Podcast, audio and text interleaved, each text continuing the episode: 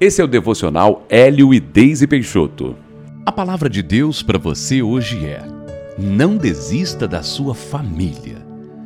Provérbios 12, 7 diz que os perversos serão derribados e já não são, mas a casa dos justos permanecerá.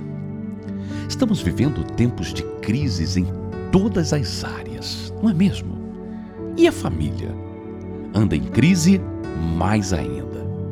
A questão é que a família é a base de tudo. Ela é o maior e mais precioso plano de Deus. Se esta base não existir ou estiver capenga, as pessoas das gerações futuras terão cada vez menos chances de construir famílias sólidas.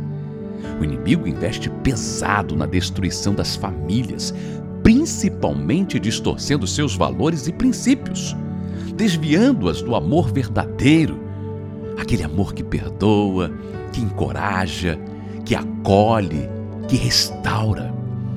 Quantos casais conhecemos atualmente que são casados, vivem bem e são exemplos para nós? Pouquíssimos, não é verdade? E na Igreja do Senhor Jesus? Deveriam existir mais mas poucos estão dispostos a abrir mão das vontades da sua carne e viver como Jesus ensinou. A sua família não precisa ser um fracasso.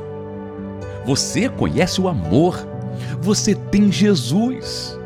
Enquanto o mundo é tão intolerante em seus relacionamentos, você pode e deve andar em amor e assumir que a sua casa permanecerá. Seu marido é uma bênção. Sua esposa também é uma bênção.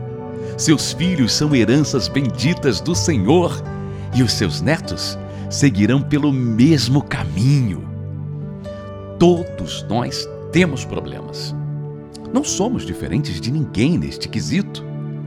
Relacionar-se sempre será um desafio, mas em Deus temos condições de fazer diferente do restante da humanidade e viver em um lar sadio. Um lar cheio de amor, cheio de respeito, com paz, harmonia, compreensão, um lar cheio de amizade.